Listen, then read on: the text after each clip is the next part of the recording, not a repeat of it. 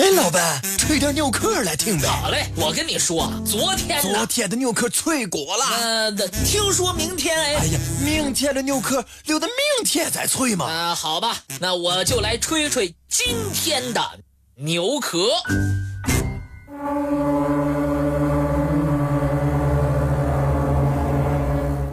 西施，又称西子，春秋末期越国人。相传他姓施，名夷光，因为居住宁罗西村，所以被称为西施。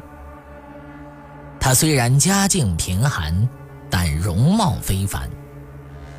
公元前四百八十五年，西施被选入越都学习武礼。三年之后，越国国君把西施、郑旦。一同献给了吴王。然而，历史上是不是有西施这个人？这个问题一直都争论不休。有人肯定，有人否定，还有人表示怀疑。《管子》记载：“毛强，西施，天下之美人也。”他的作者管仲。是春秋初年人，因此西施要比勾践早一百多年，这就否定了越王勾践献西施给吴王的说法。清代学者戴望则引用司马彪对庄子的解释：“毛强，古美人，西施，夏姬也。”认为西施是夏朝时候的人。无知西施名矣。但是，肯定越国有西施其人的，则认为《管子》不是一人一时之作，所述史料有可能是后人补进去的。而对于西施是夏姬的说法，郭沫若的解释是：越人是夏禹的后代，因此越姬又称夏姬。浙江绍兴曾出土两面汉代制作的吴越人物画像铜镜，上面有两名女子，她们都穿着宽袖长裙，额冠博带。人们认为这两个亭亭玉立的形象，无疑是西施、郑旦。同一面镜子上，镜面上还有勾践、伍子胥。吴王等人的画像，因此，这些出土文物证实了西施与勾践同一时代的说法。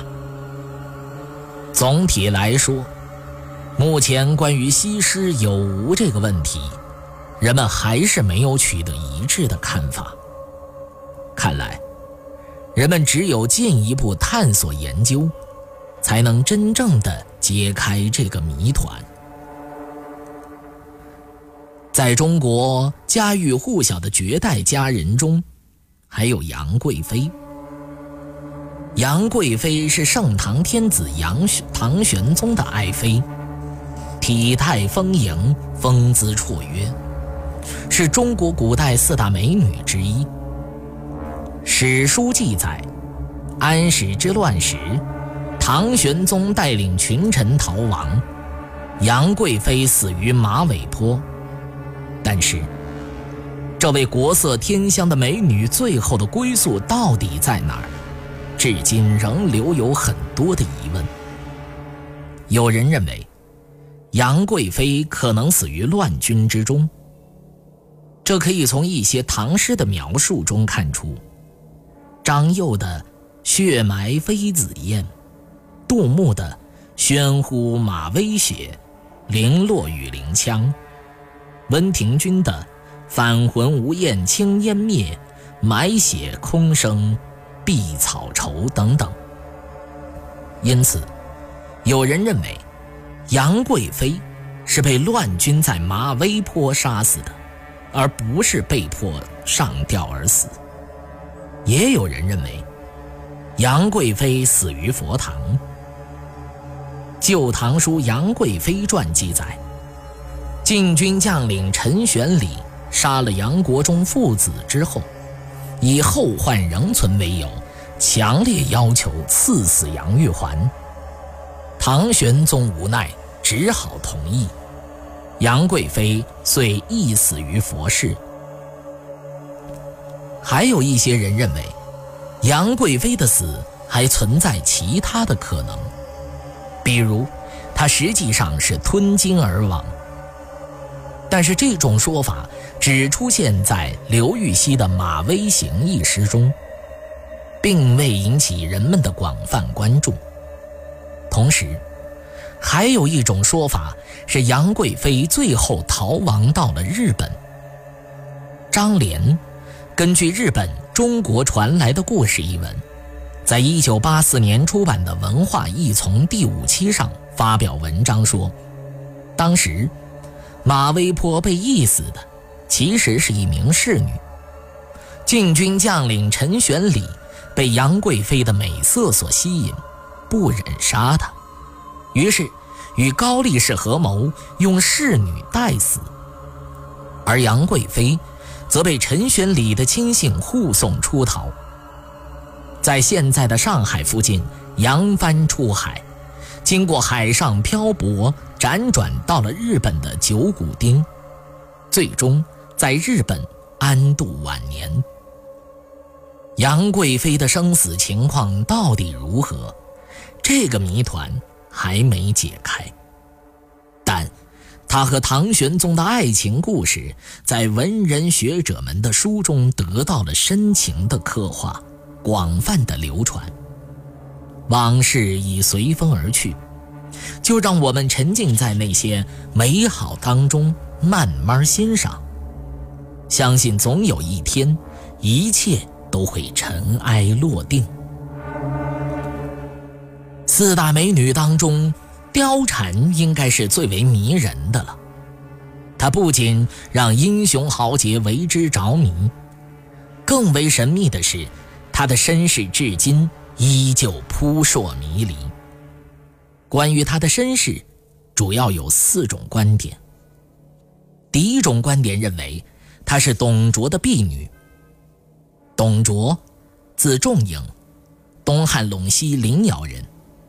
他本是凉州豪强，公元一百九十八年率兵入洛阳，废汉少帝，立汉献帝，独霸朝政，引起群雄起兵讨伐。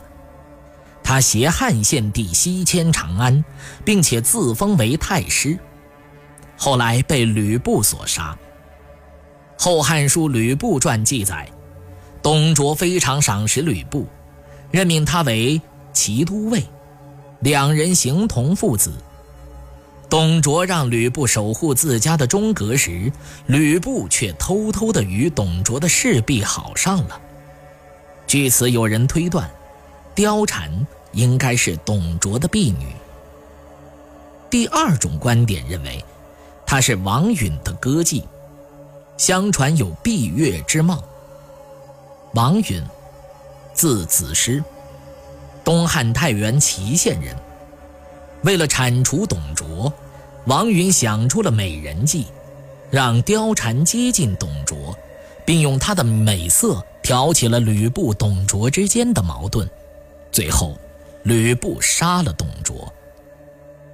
第三种观点认为，她是吕布的妻子。《三国志·吕布传》记载，吕布部下有人谋反。吕布带着一位妇人匆忙出逃。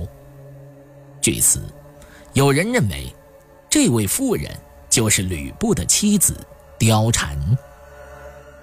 第四种观点认为，她是吕布部将秦宜禄的妻子。《三国志·关云长传》记载，曹操与刘备在下邳围攻吕布时。关云长向曹操请求将秦宜禄的妻子给自己，曹操答应了。当曹操看到秦宜禄的妻子颇有姿色，便自己留了下来，这引起了关云长的嫉妒，于是便一刀把秦宜禄的妻子给杀了。因此，有人推断，秦宜禄的妻子就是传说中的貂蝉。作为四大美女之一，貂蝉最后的命运相当凄惨，这正印证了红颜薄命。貂蝉的身份之谜，有待于学者们进一步的研究和考证。他和吕布的故事，已在民间广为流传。